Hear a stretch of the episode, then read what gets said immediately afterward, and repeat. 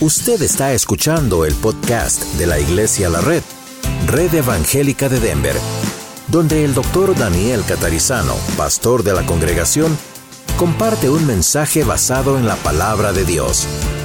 Ahora abra su corazón y permita que en los próximos minutos el Señor le hable y le bendiga. Vamos a mirar en 2 Corintios capítulo 9. Y este es el apóstol Pablo escribiendo a la iglesia en la ciudad de Corinto. Por eso la carta se llama Corintios, ¿verdad? Y Pablo dice en versículo 1, cuanto a la administración para los santos, es por demás que yo os escriba, le está diciendo a los corintios. Pues conozco vuestra buena voluntad, de la cual yo me glorío entre los de Macedonia, otra región que Acaya está preparada para, desde el año pasado, y vuestro celo ha estimulado a la mayoría. Pablo está hablando acerca de ofrendas misioneras que se enviaban para que él y su equipo pudieran establecer iglesias y, por supuesto, levantarlas, edificarlas, etc. Entonces, de eso está hablando, y los corintios eran muy buenos en esto.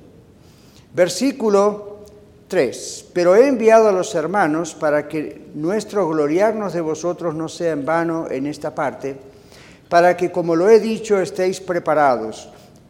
No sea que si vinieren conmigo algunos macedonios y os, y os hallaren desprevenidos, nos avergoncemos nosotros, por no decir vosotros, de esta nuestra confianza por tanto, tuve por necesario exhortar a los hermanos que fuesen primero a vosotros y preparasen primero vuestra generosidad antes prometida, para que esté lista como de generosidad y no como de exigencia nuestra. Por esto digo, el que siembra escasamente, también segará escasamente, y el que siembra generosamente, generosamente también segará o cosechará. Cada uno de como propuso en su corazón, no con tristeza ni por necesidad, porque Dios ama al dador alegre. Y poderoso es Dios para hacer que abunde en vosotros toda gracia, a fin de que teniendo siempre en todas las cosas todo lo suficiente, abundéis para toda buena obra. Señor, en este momento oramos para que tú seas el que hable a través de tu siervo y que tú nos enseñes, nos instruyas, cambies nuestros caminos si son malos, endereces nuestras pisadas si son torcidas y que tú ah, realmente nos corrijas, nos ayudes y nos fortalezcas y aquellos que disfrutamos de esta bendición de saber que tú amas al dador alegre, nos hagas aún más alegres. Te damos gracias en el nombre de Jesús. Amén. ¿Por qué ama Dios al dador alegre? Buena pregunta, ¿verdad? Uno mira esto en la Biblia, lo ve en la pantalla, Dios ama al dador alegre, y no, God loves the cheerful giver, y uno dice, ya, ok. No, no, no, aquí hay profundas enseñanzas teológicas, doctrinales que tenemos que ver, y repito, no podemos ver todo. La Biblia habla mucho acerca del dar. ¿Sabían ustedes que la Biblia habla, Jesús habló más del dinero que de la fe? Es interesante. No siempre en relación al dinero en cuanto a dar a Dios, pero en una gran cantidad de veces Dios, el Señor Jesús, habla de eso. ¿Por qué Dios ama al dador alegre? ¿Cuál es la motivación de dar generosamente o con liberalidad? Yo no tengo problema de hablar esto en mi iglesia. Les digo que a, través de mi vida, y son ya más de tres décadas, casi cuatro por ahí, de estar ministrando en iglesias o viajando por el mundo o hablando de todo lo que tiene que ver con la palabra de Dios, a través de mi historia hubo pastores que me han llamado y me han dicho, Pastor Catarizano, ¿puede usted venir a mi iglesia y hablar acerca del diezmo y las ofrendas? Y yo le digo, ¿y por qué me invita a mí? Bueno, a mí me da pena hablar del diezmo y las ofrendas en mi iglesia, me dicen, pastor amigo, porque y no, la gente va a pensar que estoy pidiendo dinero.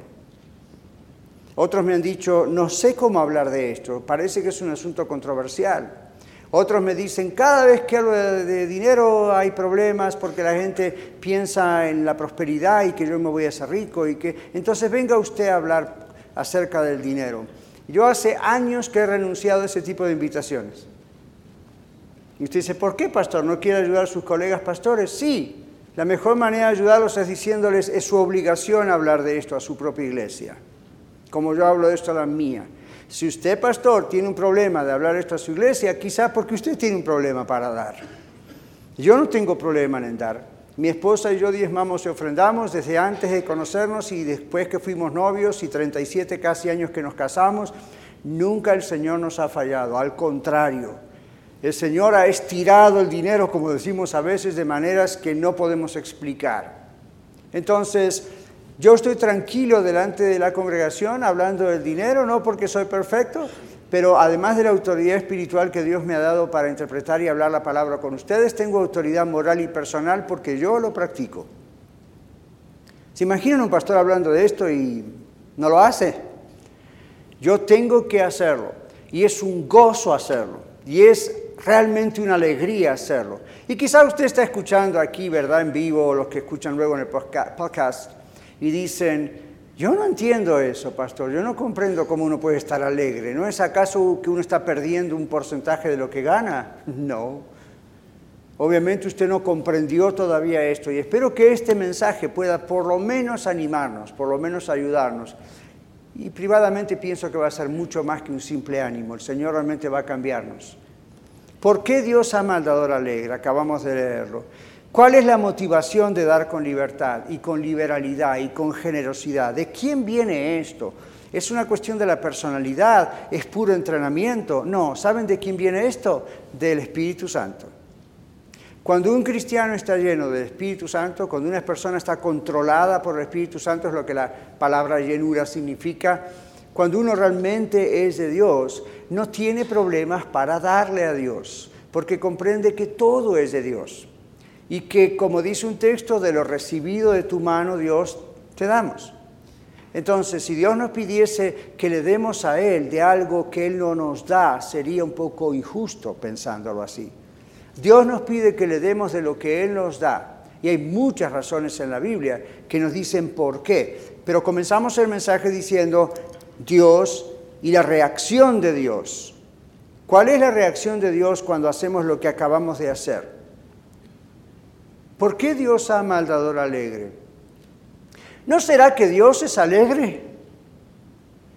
¿No será que Dios dio a su Hijo Jesucristo y aunque eso es un sufrimiento tremendo, dar un hijo por el resto de la humanidad, de todas maneras lo hizo con gozo porque sabía el resultado? Yo creo que sí. Jesucristo mismo, la Biblia dice que Jesucristo mismo se entregó a sí mismo en la cruz con gozo. La Biblia dice, por el gozo puesto delante de él, sufrió la cruz menospreciando el oprobio y se sentó a la diestra de Dios, menospreciando las burlas, ¿verdad? A él no le importó tener que dejar su trono de gloria, sus innumerables, incalculables riquezas en gloria, la adoración de ángeles, arcángeles y serafines y todo lo que él tenía, y de pronto venir por un periodo de 33 años más o menos a esta tierra que él había creado y ahora estaba sucia e inmunda por el pecado, sabiendo que iban a blasfemarlo, sabiendo que iban a perseguirlo y sabiendo que iban a crucificarlo en la cruz. Y él dijo, no importa, porque el premio de mi sacrificio es más grande que mi dolor. Yo los amo tanto a esta gente que yo he creado que no me importa tener que pagar por ellos lo que ellos nunca podrían pagarle a mi Padre por sí mismo, la culpa por sus pecados. Entonces, cuando yo doy al Señor, soy un dador alegre porque recuerdo lo que Él hizo por mí. No soy alguien que recuerda lo que Cristo hizo por mí y trato de pagárselo. No hay forma de pagar la salvación. ¿Alguna vez lo pensó? No hay, forma de ganarla. La Biblia dice que no es por obras para que nadie se gloríe. Y no es por obras porque nadie lo puede hacer con obras. Entonces es maravilloso ver que Dios lo hace por gracia. Es un regalo que Él nos da de venir a pagar por nosotros. Yo sé que nosotros tenemos conflicto a veces con esos, porque en la justicia humana y en la mentalidad nuestra, cuando nosotros hacemos algo malo, la ley dice que tenemos que pagar por lo malo que hicimos. Entonces algunas personas dicen, ser salvos por gracia, no tengo nada que hacer, eso es medio extraño. La Biblia dice, sí tiene algo que hacer, arrepentirse, dejar su pecado, clamar a Dios, pedir misericordia, confiar absolutamente en que Jesucristo es el pago por sus pecados y mis pecados para reconciliarnos con Dios. Entonces, cuando yo diezmo, cuando yo doy, sea que prepare el cheque antes de venir o en la semana, o lo mande por credit card o lo traiga en casa, ah, eso es indistinto. El, el asunto es que cuando lo estoy preparando, en vez de estar haciendo cálculos con la calculadora en porcentajes, lo que estoy diciendo es, Señor, esto es tuyo, no es mío. Y usted dice, pero pastor, usted tiene que trabajar mucho para ganar dinero, y yo también. Ya, ¿qué tal si no tuviéramos salud para trabajar? ¿Quién nos da la salud para trabajar? ¿Quién nos da el lugar para trabajar? ¿Quién nos da en un país tan rico como los Estados Unidos de América la posibilidad de cambiar de un trabajo al otro? Dios. ¿Quién nos da la posibilidad de tener una casa donde vivir? ¿Quién nos da la posibilidad de pagar esa casa, esa renta, ese apartamento? ¿Quién nos da la posibilidad de tener un vehículo? ¿O quién nos da la posibilidad de tener las monedas que necesitamos para tomar el tren o el autobús o el camión? Por más que le busque la vuelta por un lado y por el otro, siempre va a parar en Dios. Cuando estamos dándole al Señor, simplemente lo hacemos por gratitud por lo que Él hizo por nosotros. No hay dinero que pueda pagar lo que Él hizo por nosotros, pero el mostrar que nos desprendemos de algo nuestro para Él es algo que Él ha ordenado porque Él sabe que eso es una ofrenda para Él. Ahora, el ejemplo de Jesús fue el que motivó a estos macedonios que, de los cuales Pablo habla en la carta de Corintios. El ejemplo de Jesús motivó a los macedonios a imitar a Jesús. El ejemplo de Cristo y el de los macedonios es un motivador muy fuerte, más que suficiente, para que usted y yo, yo y usted, demos con liberalidad, con generosidad. Pero por sobre todo, el mayor motivador de nuestra acción de dar diezmos, ofrendas, alguna vez alguna ofrenda especial, el motivador es un corazón enamorado del Señor. Díganme la verdad. Si usted en algún tiempo estaba muy enamorado de su esposa o de su esposo, digo en algún tiempo porque lamentablemente algunos perdieron ese fuego, pero si lo perdieron puede volver. Si alguna vez usted recuerda que ha tenido ese amor por su cónyuge, dígame la verdad, ¿había algún precio en dinero suficiente como para decir, este regalo vale tanto porque ella se merece esto o esto y lo ve en dinero. No, uno lo hacía de acuerdo a sus posibilidades, ¿verdad? Porque hacerlo fuera de sus posibilidades es tonto. Lo mismo pasa con Dios. Dios nos dice que nos metamos en deudas para agradarle a Él y cumplir lo que Él nos pide. No, Dios no nos pide lo que no tenemos, pero Dios nos pide lo que Él nos da. Se lo repito, Dios no nos pide, lo que no tenemos, pero Dios nos pide lo que nos da. Y usted dice, pero si pastor, Él nos pide lo que Él nos da, entonces no doy de corazón. La pregunta es, ¿dónde está su corazón? El ejemplo de Cristo y el de los macedonios es el motivador. Los macedonios eran un pueblo bien pobre. La iglesia era pobre porque la ciudad donde vivían era pobre. Nadie tenía grandes trabajos. Y Pablo habla, y usted puede leer en otras partes de la Biblia esto más profundamente, pero Pablo habla acerca de cómo los macedonios de su pobreza dieron, de lo que no tenían, de lo poquito que tenían, ellos dieron. Hermanos, cuando aprendemos lo que Dios dice por medio de Pablo, cada uno de como propuso en su corazón, Dios ama al dador alegre, debemos hacernos dos preguntas, a ver qué le parece. La primera pregunta que yo me hago es, Daniel, la Biblia dice que debes dar a Dios como propusiste en tu corazón, no con tristeza ni por compulsión o necesidad. La palabra en griego significa sin que nadie nos presione para dar, porque Dios ama al alegre. Entonces yo digo, ok, cada uno dé como propuso en su corazón. Dios, ¿cómo está mi corazón? ¿Cómo me propongo darte a ti? ¿Y qué hay en mi corazón?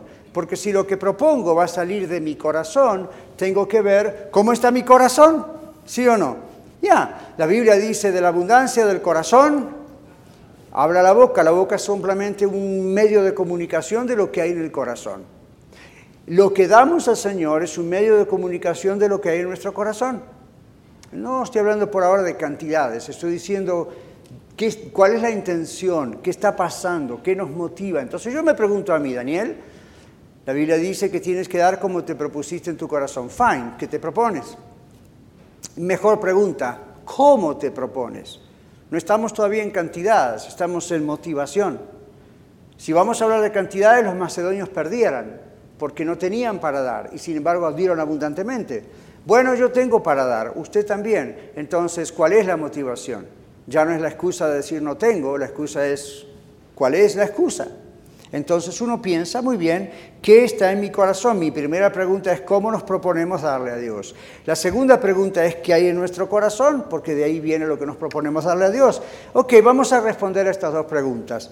Mi respuesta a la primera pregunta de cómo me propongo darle a Dios es esta. Bajo la ley del Antiguo Testamento, especialmente la ley del diezmo, el 10% de cada cosa que uno ganaba, en el Antiguo Testamento era una obligación, ¿verdad que sí?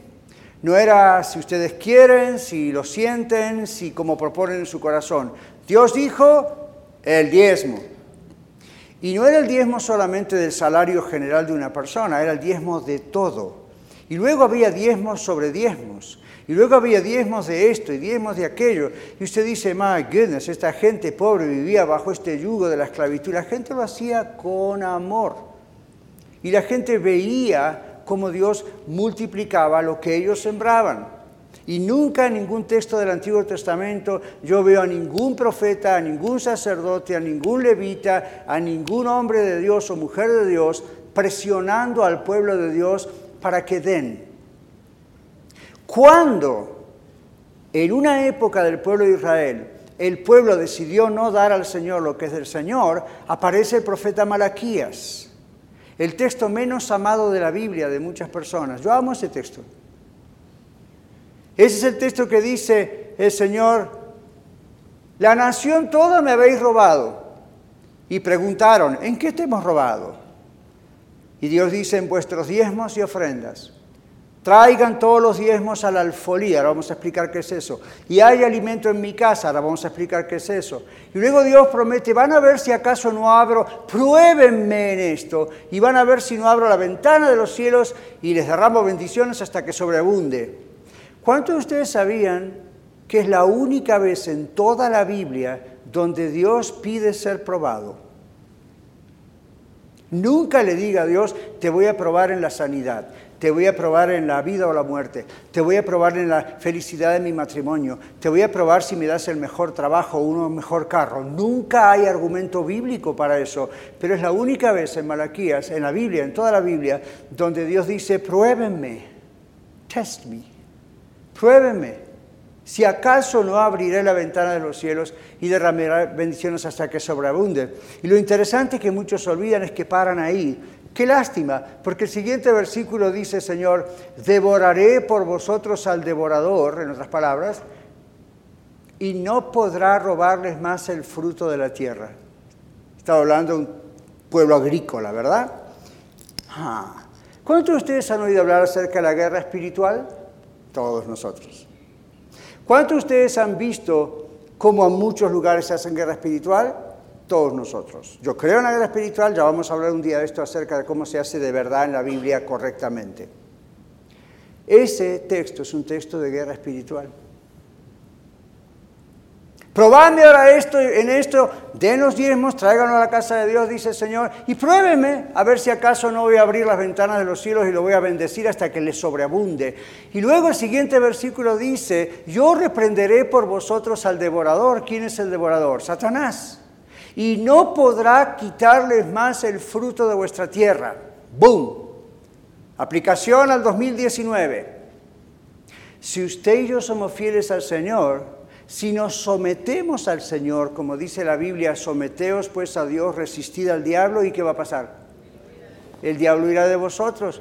Si nos sometemos al Señor, por amor obedecemos al Señor, Dios se encarga del diablo y usted y yo no tenemos necesidad. ¿Qué le parece?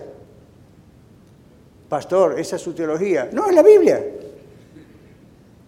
No hay necesidad de hacer una gran elaboración teológica para aprender hebreo, griego, arameo, a ver qué dice. Dice lo que dice. Yo reprenderé por ustedes al devorador y no se va a robar nunca más el fruto de su tierra.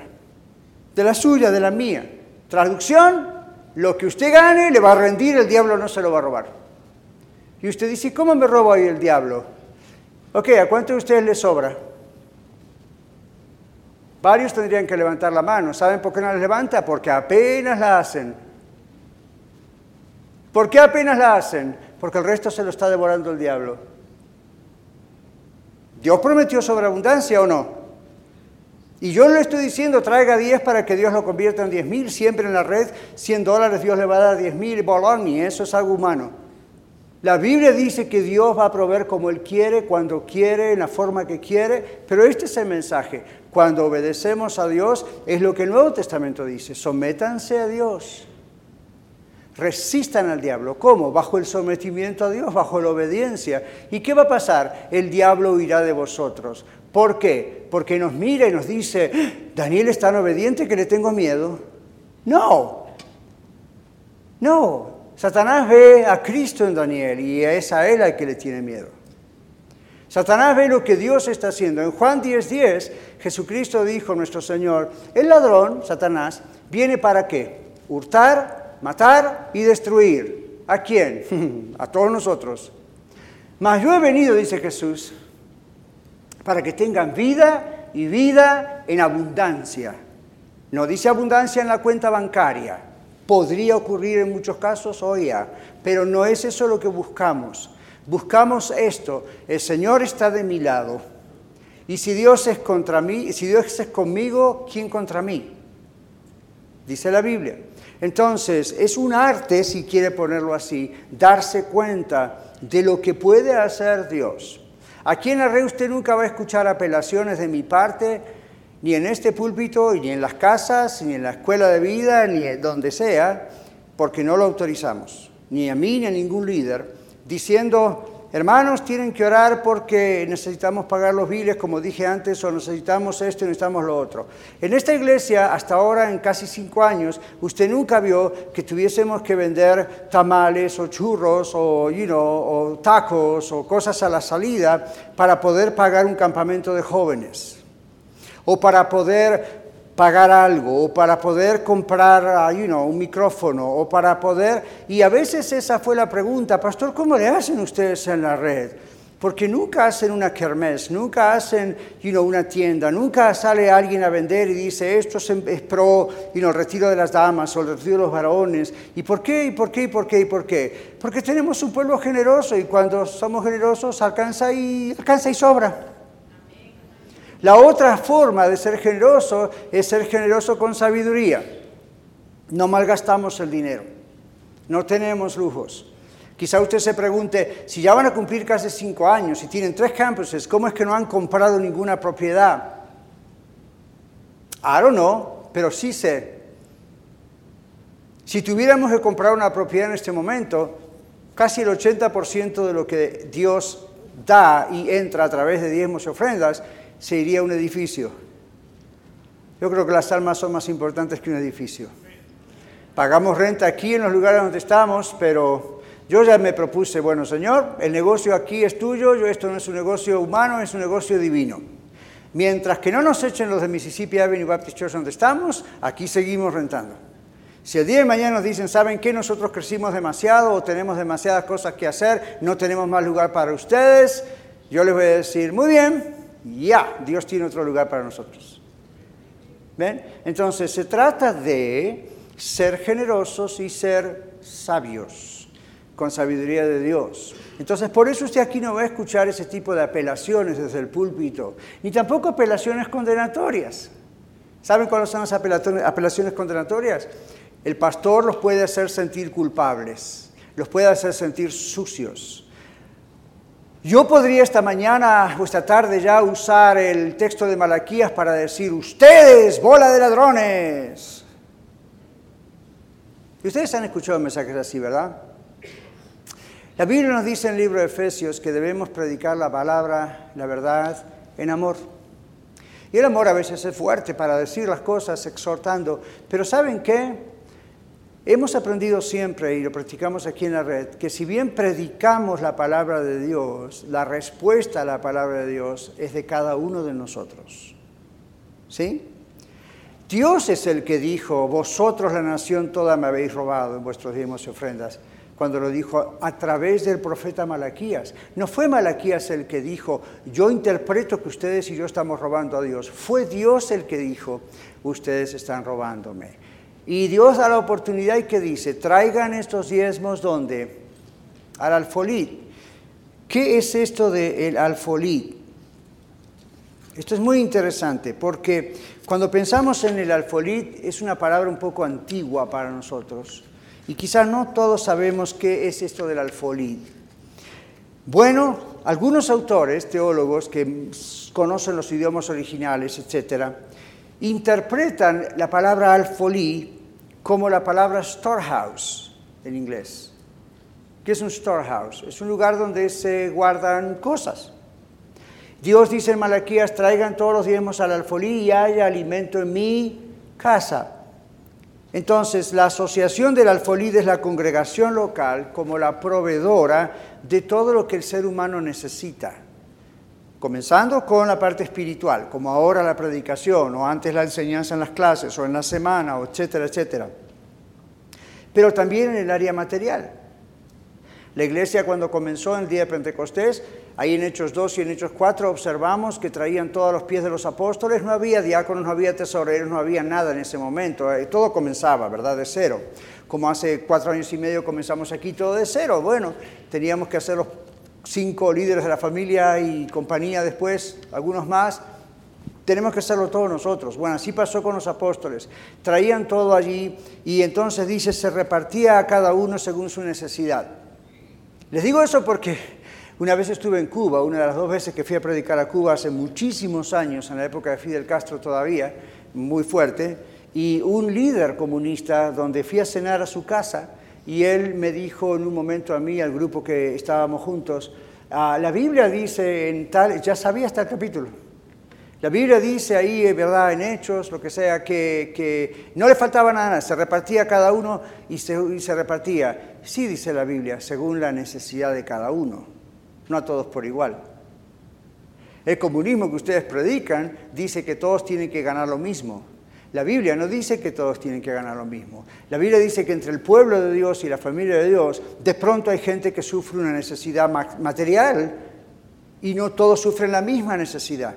Pero en la casa de Dios tiene que haber el alimento para poder satisfacer esa necesidad. Aquí nosotros tenemos un ministerio que se llama el Ministerio de Ayuda.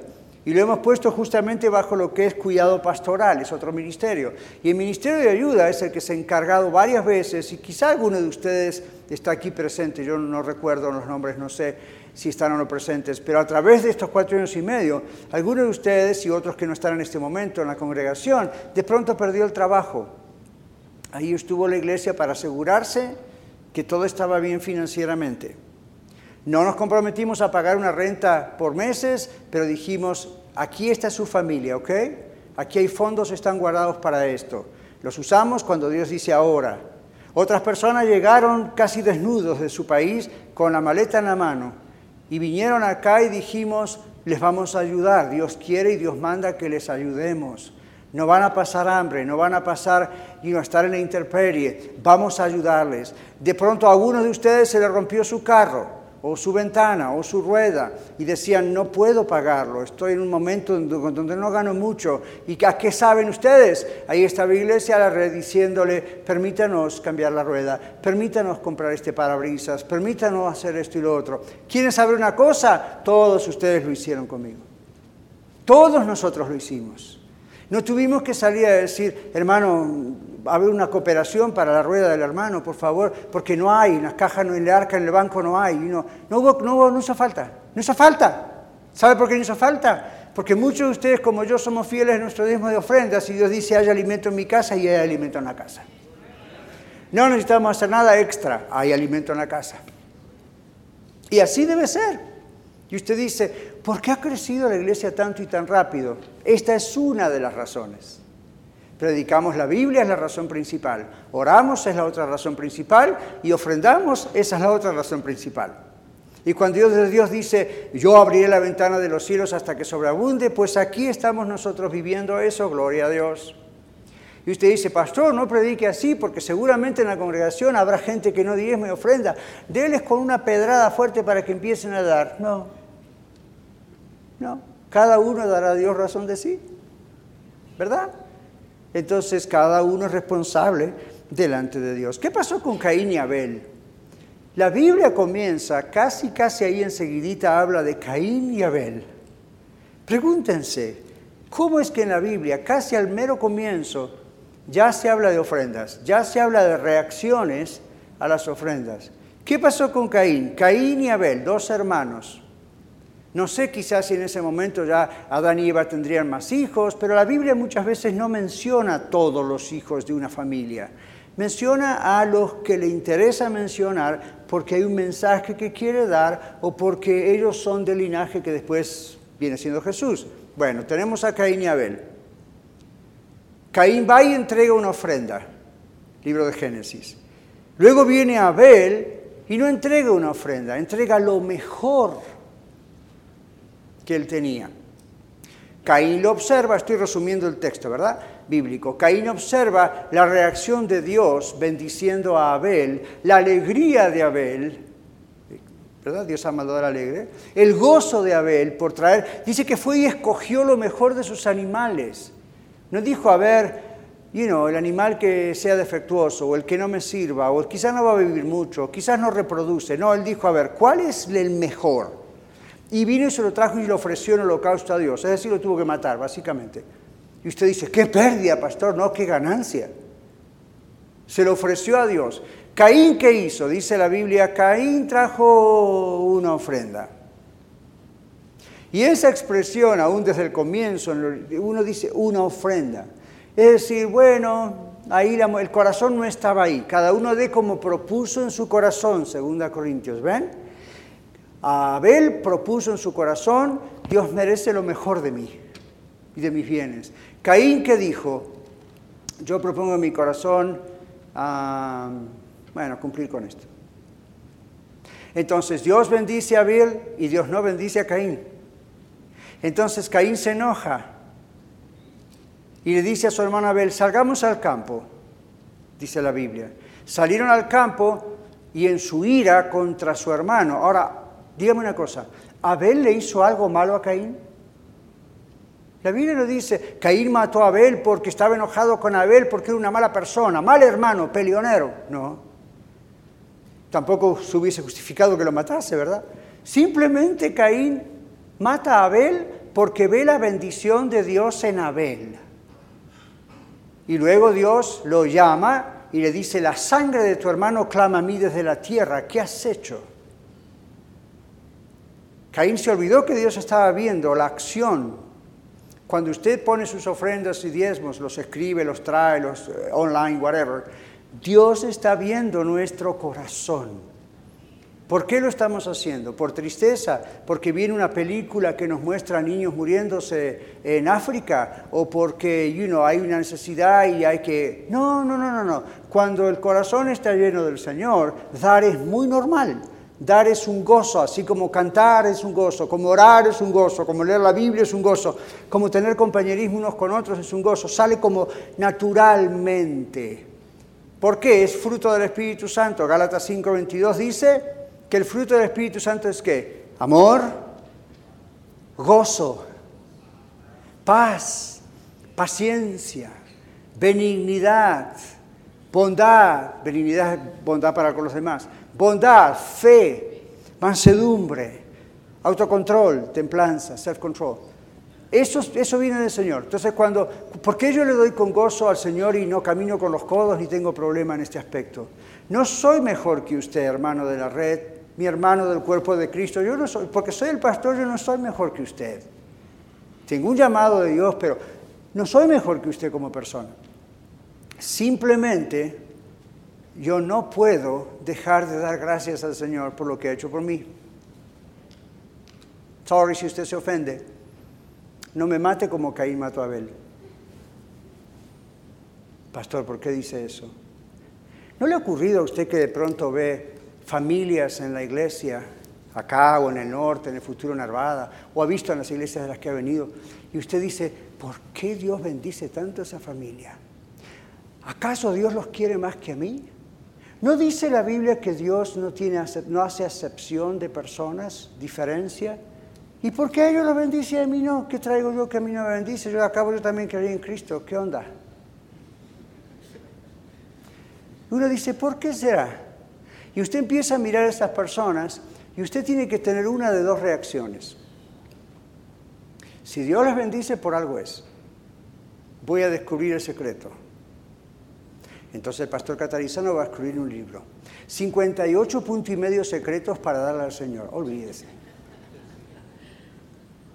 La otra reacción podría ser, le tengo una bronca a esta persona, la estoy empezando a odiar. ¿Por qué Dios le bendice? ¿Acaso yo no voy a la iglesia? ¿Acaso yo no doy?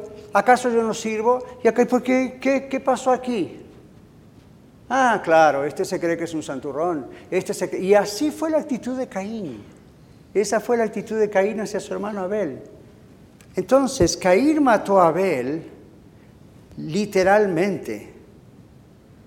Le dio un palo por la cabeza y lo mató. Y usted dice, bueno, pastor, aún si yo no vaya a odiar o celar a usted y a otros que Dios bendice de tantas maneras, con su familia, buenos hijos, hijos cristianos que se casan con gente cristiana y los nietos ya están creciendo en Cristo y usted ya va a cumplir 37 años de casado y no tuvo esos problemas de que me quiero separar o divorciar y, y pastor, ¿cómo la hizo? ¿Cómo la logró? No hay secretos. Simplemente deje que el Espíritu de Dios le llene, le controle, le guíe y aún el dar es una bendición y el recibir es una bendición. Aunque la Biblia dice es más bienaventurado dar que recibir, pero no niega que vamos a recibir porque Dios dijo que Dios ama al dador alegre. Entonces, a ver si le puedo decir esto. No es culpa mía que Dios me bendiga,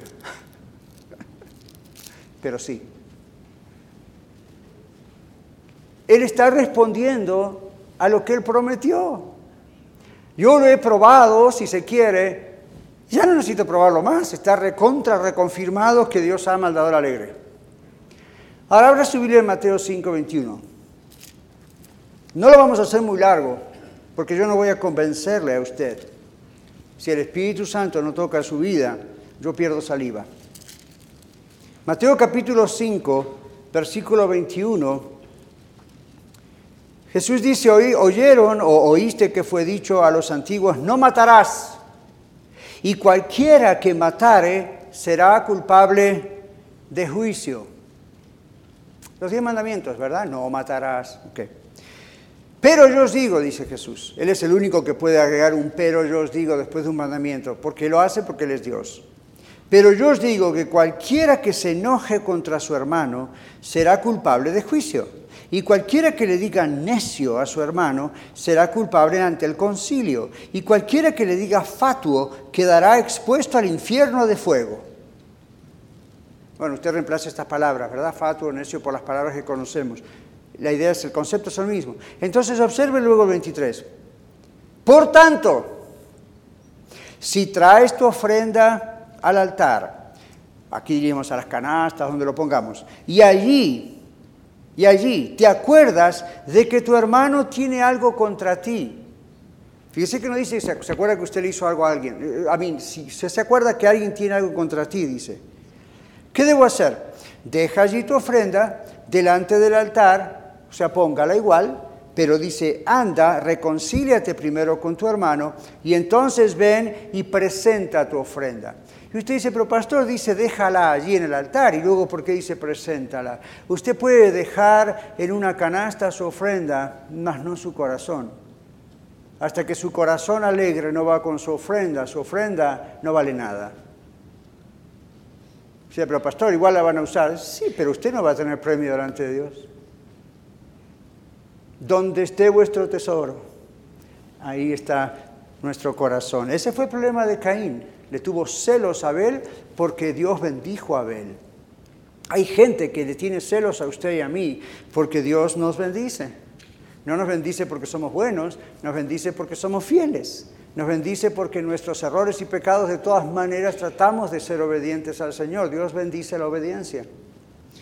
Si usted es una de las personas víctimas de ser odiado por otros o celados por otros porque usted es obediente a Dios, que no le importe, ore por esas personas.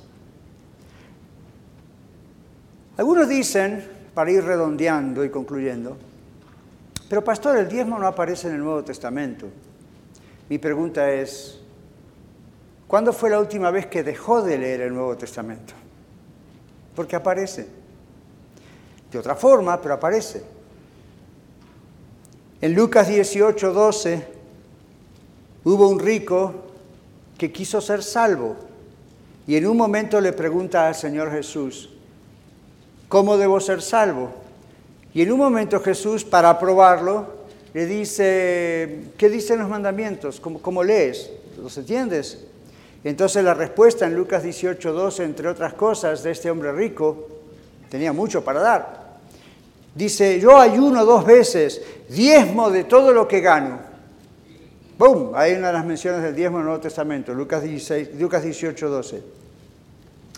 Ahora uno dice, bueno, con este pasaje no hay mucho problema, pero nos puede servir de contexto histórico para entender lo que pasaba en los días de Jesús. En los días de Jesús, dos mil años atrás, no se, no se habló mucho del diezmo y una de las razones es porque era algo normal que toda la gente del pueblo de Dios hacía. Y porque también muchos daban con jactancia y lo decían públicamente. Como ese fariseo, ¿recuerdan que estaba orando en la congregación? Y en un momento dice, Señor, te doy gracias que no soy como ese publicano que está allá en el fondo del templo. Y él dijo estas palabras también, igual que ayuno dos veces a la semana, doy diezmos, es como que a ver, dame cuenta, mira cómo yo estoy negociando contigo y el negocio no funciona, Señor. Come ¿Y qué decía el otro que estaba ahí atrás? Se golpeaba el pecho y Señor, ten misericordia de mí, sé propicio a mí, pecador. Ahora, la gente diezmaba, eso era normal. Jesús diezmaba, es muy probable que sí. ¿Por qué? Porque era judío. Iba a la sinagoga, eso era lo que se hacía todavía en ese momento los fariseos eran fanáticos de dar el diezmo, no solo de lo que ganaban, sino también de los arbustos, de las especias sin valor, por ejemplo, la menta, el eneldo y el comino. Y el Señor Jesús le dice, ay de vosotros escribas, estoy en Mateo 23, 23 ahora, ay de vosotros escribas y fariseos hipócritas, porque diezmáis la menta, el anís y el comino y dejáis lo más importante de la ley. Escucha este texto, escucha este texto, dejáis lo más importante de la ley, la justicia, la misericordia y la fe. Y usted dice, ¡boom! ¿Ve? Ya no hay que diezmar. Jesús les dice, esto era necesario hacer sin dejar de hacer aquello. Esto era necesario hacer, la misericordia, la justicia, la paz con los demás, sin dejar de hacer aquello. Entonces, ¿qué está enseñándonos el Señor? No vamos a ser legalistas, estamos en la época de la gracia de Dios, damos como propusimos en nuestro corazón, pero no lo quitemos de contexto. El Señor Jesús nos enseña cómo dar de corazón y al mismo tiempo no dice que debemos dejar de darle a Él sino dice, hagan esto sin dejar de hacer aquello. En otras palabras, háganlo con la correcta visión de cómo Dios quiere que se haga. Lucas 11:42, ¿no era que el Nuevo Testamento no menciona el diezmo? Pero hay de vosotros fariseos que diezmáis la menta, la ruda y la hortaliza, y pasáis, esta es otra versión, y pasáis por alto la justicia y el amor de Dios. Así eran los religiosos de aquella época. Esto os era necesario hacer sin dejar de hacer aquello. Este es el primer tropezadero de mucha gente. ¿Está Jesús aprobando o desaprobando los diezmos aquí? Y acá la cuestión es que algunos argumentan que por estar el verbo en el tiempo pasado, entonces ya no se deduce que no es necesario. Pero aunque parece raro el argumento, aquí la estructura gramatical de estos verbos las tenemos en dos partes, son dos proposiciones. Número uno, diezmar la menta, el anís y el comino, o el eneldo, como dice por ahí. Son especias que no... A mí, ¿cuánto vale hoy en día comprar canela? ¿Cuánto vale comprar sal? Los fariseos eran tan religiosos fanáticos que hasta de la sal o del comino, de las cosas, sacaban el diezmo. Como que lo pesaban y si dijéramos pesa 50 gramos, el 10% de 50 son 5, entonces se hacía toda la cuestión para sacar 5% aquí. Hoy en día ocurre lo mismo. Los pastores o evangelistas de la prosperidad, gran enfermedad en las iglesias, hacen lo mismo. Y por eso enferman a la congregación. Y por eso muchos de ustedes se quemaron con eso. Les han robado. Entonces piensan, mejor no hago nada, mejor es mi corazón. Bueno, ¿dónde está su corazón? Y mi pregunta es esta, porque Dios, vamos a hacerlo así, mi pregunta es esta. Porque algunos siervos de Dios y siervas de Dios les robaron o nos robaron. ¿Eso nos da licencia para nosotros ahora robarle a Dios? No. Solamente tenemos que aprender a ser sabios y no caer en las trampas de los que quieren especular y, como dice la Biblia, hacer mercadería de nosotros, para que ellos puedan vivir en grandes mansiones o en aviones privados y usted y yo seamos los que luchamos para mantener sus propios gustos y lujos y vicios. Esa no es iglesia a la red, usted puede dar con confianza. Pero si usted pasó por ese tipo de problemas, es muy fácil que el que diablo, Satanás, use hoy en día ese argumento para frenarle a usted de obedecer a Dios. La otra, para frenarle a usted de obedecer a Dios, porque Dios va a resistir al diablo por usted si usted da. Recuerde Malaquías. Entonces, el Señor Jesús dice, ustedes están diezmando, pero están dejando lo más importante de la ley, la justicia, la misericordia, la fe. Para eso la ley está escrita también. Lucas dice, pasen, pasan por alto la justicia y el amor de Dios. Y otra vez Jesús dice, no es que deben dejar de hacer aquello, no, deben continuar haciendo aquello, pero cuidado con esto. No lo hagan legalísticamente, no lo hagan como una negociación. Recuerden que ambas cosas tienen que estar unidas. La ley habla de la justicia, el amor, la misericordia, el amor al prójimo, el amor a Dios, la alabanza, la oración, la predicación, pero también está lo que le damos al Señor con nuestros bienes materiales. Bueno, dije antes, you el Evangelio de la Prosperidad. Yo le llamo prosperitismo. No lo busco en el diccionario porque no existe.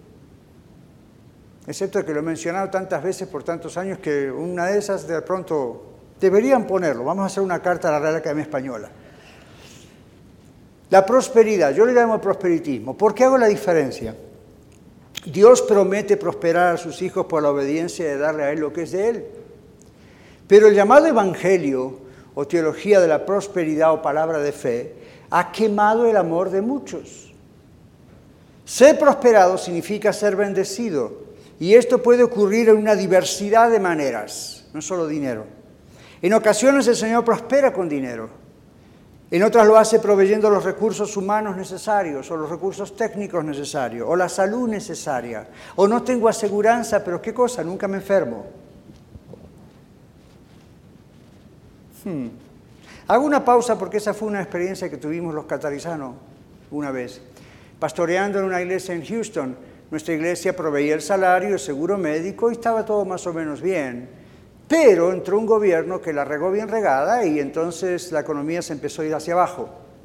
Cuando empezó a irse bien abajo, y estamos hablando de hace treinta y tantos años, cuando se empezó a ir abajo la economía, mucha gente empezó a perder su trabajo en la iglesia. Entonces, naturalmente, eso se reflejaba en los diezmos, en las ofrendas, todo empezó a bajar. El budget de la iglesia hubo que ajustarlo, ¿verdad? ¿Qué hace usted en su casa si los dos trabajan y uno de los dos pierde trabajo, usted tiene menos horas? Pues si no ajusta el trabajo, si no ajusta su presupuesto, le va a meter a la tarjeta de crédito. En la esperanza de que cuando gane más lo va a poder pagar. Eh, no. Entonces, ¿qué ocurre? Ajustamos el presupuesto. Entre el ajuste del presupuesto dijimos, bueno, vamos a tener que reducir por todos lados. Y yo dije, si vamos a reducir por todos lados, yo también quiero que reduzcan mi parte. Entonces dijimos, bueno, vamos a tener que quitar la aseguranza de salud, lo cual es un tremendo riesgo cuando uno tiene tres niños pequeños, dos y un bebé. Y dijimos, ¿y ahora qué va a pasar? Estábamos en Houston, Texas. Y como allá, acá todo es caro. Y si uno se enferma, ay de mí. y entonces, ¿qué pasaba? Dijimos, Señor, lo vamos a poner en tus manos, tú eres fiel, mi esposa y yo somos adultos, tenemos tres niños, dos y un bebé entre ellos, ¿Y qué pasa si nos enfermamos, Señor? Hemos sido fieles a ti en nuestros diezmos y ofrendas, la iglesia ha sido fiel a ti en tus diezmos y ofrendas, siempre hay alguna excepción, pero bueno, la iglesia en sí ha sido fiel. Señor, ¿qué hacemos? El país está mal, gente pierde el trabajo, todos estamos ajustándonos, hemos hecho otros cortes en la iglesia hasta que la cosa vuelva a surgir en el país. Señor, ten cuidado de nosotros, porque no tenemos más aseguranza médica y tenemos dos niños y un baby. Pasaron varios años, son cuatro años de cada administración y a veces son ocho. Nunca ninguno de los cinco nos enfermamos. Nunca. Nunca tuvimos que salir corriendo al hospital. No hubo ni siquiera una emergencia. No hubo ni siquiera un tropezón para salir a ver si, qué, qué pasó con este huesito. No hubo nada. No faltó comida. Pudimos pagar nuestra renta en la casita que vivíamos. Siempre tuvimos dinero para la gasolina. Siempre salíamos adelante. Y como nosotros, el resto de la iglesia, los que éramos fieles en el dar, a veces nos preguntábamos, ¿y esto de dónde salió? ¿Y por qué esto no se acaba? Y la respuesta era fácil. Dios es Dios, Dios es fiel y Dios está haciendo su parte. Eso es prosperidad. Usted hubiera dicho, no, ahí tendrían que haber declarado un millón de dólares sobre la iglesia. A no ser que lo perdimos, nosotros no declaramos nada, solamente dijimos, declaramos la fidelidad del Señor como dice la Biblia y Dios fue fiel. Si usted suma todas las enfermedades y cosas que los niños y nosotros pudiésemos haber tenido en varios años, posiblemente hubiese alcanzado a miles y miles de dólares de biles de hospital. Entonces, cuando haga cuentas, no haga cuentas solamente de lo que usted cree que pierde, haga cuentas de lo que se puede llegar a perder, de las bendiciones que Dios nos da. El prosperitismo, la teología de la prosperidad, siempre lo ve en términos de dinero. La Biblia no siempre lo ve en términos de dinero. Lo ve en términos de la fidelidad de Dios. Dios le puede dar un aumento, Dios le puede dar un trabajo mejor, Dios le puede dar muchas cosas materiales, pero Dios nos conoce. Y Dios sabe si conviene que Daniel en ese momento tuviera una bendición material o su iglesia tuviera una bendición, una bendición material de dinero, o si mejor la prosperidad de él tenía que venir en otro formato, pero siempre hay prosperidad. No hay especulación, no hay negociaciones, no hacemos a la gente una mercadería. Así que casi siempre escuchamos mensajes como este y pensamos, oh my goodness, no, mejor no voy, mejor no borro de mi mente. Esta es una casa de provisiones. La iglesia, usted y yo, no el edificio, usted y yo, somos una casa de provisiones. Dios provee a sus hijos y a sus hijas en un lugar donde podemos perfeccionar nuestros dones para la obra de Dios y para proveer a aquellos que por momentos no tienen y para las misiones el otro día me decía una hermana, pastor, este fin de semana hay chances que venga Martín. ¿Quién es Martín? Pastor Martín, usted se acuerda, la iglesia le hemos mandado una ofrenda, él está ahí en Chihuahua y él está trabajando con eh, presos y presas. La hermana Marta, que está aquí con nosotros, ha ido recientemente por allá y ha llevado cosas. Lo ha hecho más a nivel personal, claro, representa a la iglesia de la red, pero fue más a nivel personal. Y una vez yo recibí un documento con las necesidades que tiene Martín. Y otra vez me mandaron de una iglesia amiga donde yo pastoreaba en Houston hace uf, añades atrás. Y me dijeron, pastor, ¿se acuerda aquella persona, pastor, que usted visitó en Honduras? Oh, ya me dice, bueno, usted se acuerda que usted visitó y tiene videos y fotos de ayudarle porque había muchísimos niños muertos de hambre y abandonados y, violados sexualmente y padres no los querían y eran hijos de algunas rameras y de todo tipo de cosas. ¿Se acuerda que usted fue y usted ayudó a través de su iglesia en Houston? Yo dije, oh ya, esto hace más de 20 años o por ahí. Me dicen, bueno, Acaban las fotos y acaban los videos. Dios bendijo, Dios hizo multiplicar ese lugar de una manera de cientos de niños que son ayudados. Dios mandó obreros, está ese misionero. Yo dije, gloria a Dios. Sí, pero ahora necesitamos ayuda otra vez. No, porque creció, está todo solucionado.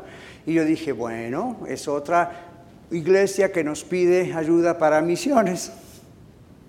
¿Y qué pasa si el día de mañana entre ustedes se levanta un misionero o una misionera y me dice, pastor, Dios tocó mi corazón y estas son las pruebas de que Dios me está llamando a ser misionero o misionera en México o en Bolivia o en donde sea, donde Dios le diga, aquí o alrededor del mundo. ¿Saben quién le va a tener que sostener? Iglesia La Red. Y usted dice, no, que lo sostenga otro. No, no, no. Iglesia La Red. ¿Por qué? Porque es hijo de Iglesia La Red es hija de Iglesia de la Red. Entonces vamos a tener que sostenerle. Yo tengo amigos en Nicaragua, he ido dos veces a Nicaragua y yo ya no pude ir más a Nicaragua porque estoy ahora más pastoreando una iglesia local, ¿verdad? Más que nada. Pero yo conozco las necesidades de misioneros en Nicaragua. Conozco muchísimos lugares de México, algunos más que varios de ustedes mexicanos. Pero bueno, ahí estuve, por gracia de Dios, y conozco mucha necesidad. A mí estoy hablando de lugares con mucha necesidad. Varios países en Europa, por más que sean países ricos, hay mucha pobreza. Aquí en Estados Unidos, varias organizaciones y lugares que ven Iglesia a la Red crecer y dicen, tal vez nos ayuden. Una carta que recibí sobre lo de los misioneros en Honduras. Sabemos que Iglesia a la Red es muy generosa porque ya nos han ayudado. Yo pienso en Corintios y en los macedonios y en Jesús y en los apóstoles y en la iglesia primitiva. Y yo digo, qué maravilla que una iglesia tenga abundancia en la casa de Dios para compartir. Donde no tenemos que estar pensando, hermanos, la renta es la semana que viene y no podemos pagar. Podemos pagar. Donde no tenemos un centavo para mandarle a Martín, tenemos más que un centavo para mandarle a Martín. ¿Y por qué no lo hacemos todavía? Ya lo hemos hecho una oportunidad, estamos siendo sabios e inteligentes para hablar con él y saber cómo hacerlo. El Señor dice, haya alimento en mi casa. Él no necesita nuestro dinero. I mean, come ¿quién creó todo esto? Él no necesita nuestro dinero. No hay forma de que le podamos agarrar la canasta de esta tarde y hacer así y a ver si la agarra de arriba.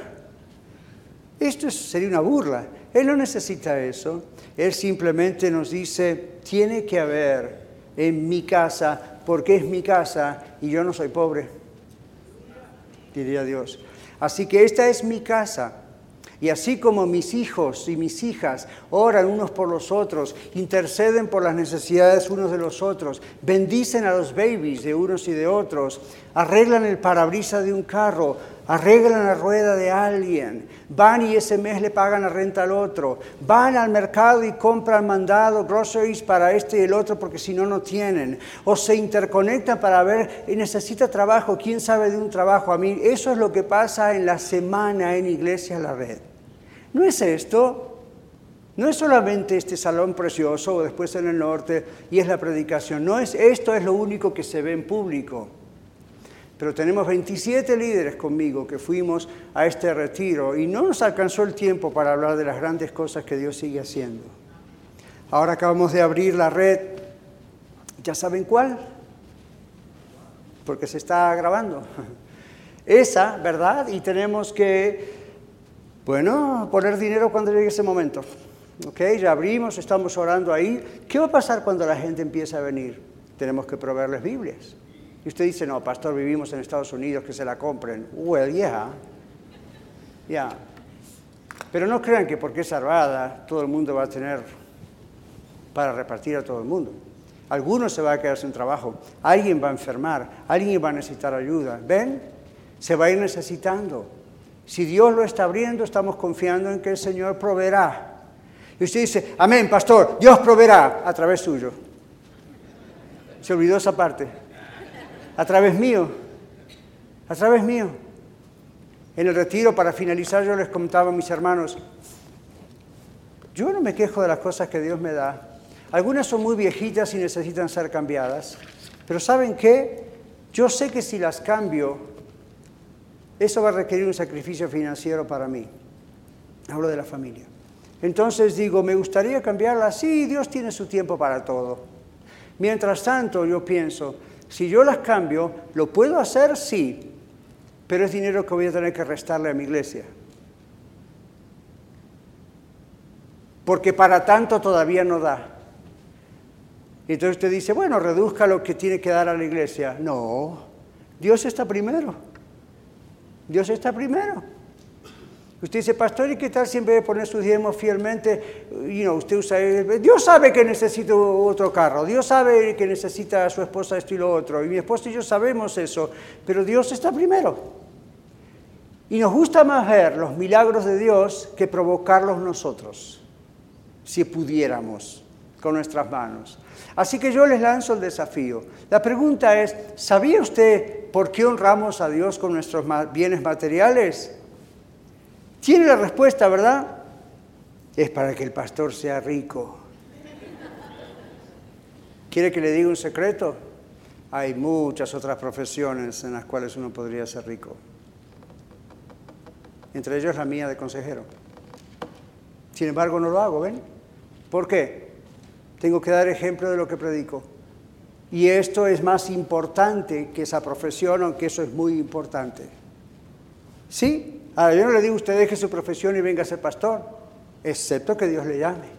Lo vamos a entrenar, lo vamos a preparar. Eso también cuesta dinero, pero lo vamos a hacer. El desafío es, ¿sabe usted por qué Dios abre las ventanas de los cielos?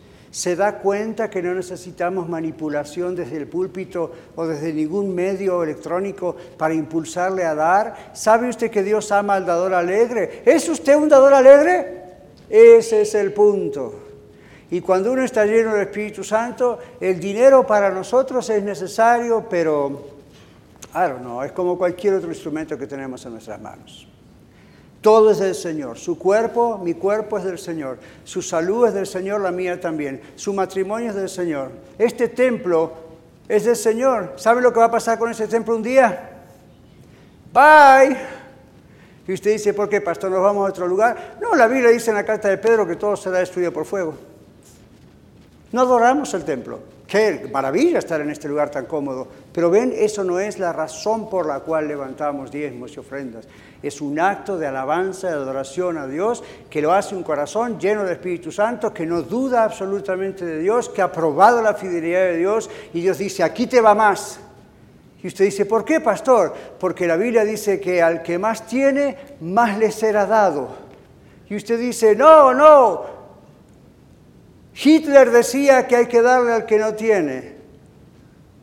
Jesús dice que hay que darle más al que tiene. Qué extraño, ¿verdad? ¿Por qué dice Jesús que hay que darle más al que tiene? Porque el que tiene lo tiene como bendición y sabe cómo administrarlo y sabe Dios que le puede seguir dando más para seguir bendiciendo a los demás. El que no tiene, no siempre no tiene porque es pobre, no tiene estudio, no tiene porque todo lo que tiene es de Él. Entonces Dios le invita a seguir reteniendo lo suyo. Y cuénteme cómo le va.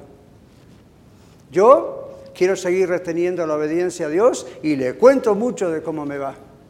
Y lo invito al club. Únase, únase a pensar, yo voy a ser un dador alegre. Dios no ha cancelado el diezmo. Lo que Dios ha cancelado es la idea de la ley en el diezmo, pero no el corazón del diezmo, la primicia, lo más fresco, lo mejor, el poner a Dios en primer lugar, el sembrar realmente en la casa de Dios. Y sé que estoy usando una palabra extraña porque sembrar para muchos de ustedes les recuerda historias feas. Olvídense esas historias feas, que Dios redima eso y recuerde que dice la Biblia, el que siembra generosamente para Dios generosamente también llegará. ¿Para qué? Para Dios. ¿Para qué dice la Biblia? Para que tenga más para dar más. Es un ciclo. Entonces, después ni a usted le falta, a usted también le sobra y encima sabe el gozo de seguir dando a otros. ¿Usted experimentó el gozo de darle a alguien algo? Es, medio raro describirlo, ¿verdad? El gozo de poder darle algo a alguien, comida, casa, un carro, dinero, tiempo. Y wow, uno dice, esto es maravilloso. ¿Por qué siento esto? Porque el Espíritu Santo siente eso cuando le da a usted. Dios ama al dador alegre porque Dios es alegre cuando dio a su Hijo, aunque fue triste para él. Dios ama al dador alegre porque los que somos dadores alegres imitamos a Dios. Y Dios dijo, imítenme a mí. Amén. Padre, perdónanos cuando no damos, cuando robamos, perdónanos, oh Señor, cuando nosotros tenemos miedo, pensamos no me va a alcanzar. Señor, ¿qué pensaríamos si no quisiéramos cantar porque creemos que se nos va a acabar la respiración o la saliva? ¿Qué pensaríamos, Padre, si no quisiéramos ir al trabajo porque pensemos es demasiado gasto de energía física? Me va a hacer morir antes. ¿Cómo nos iría en la vida si dijésemos, Padre, hoy no voy a comer?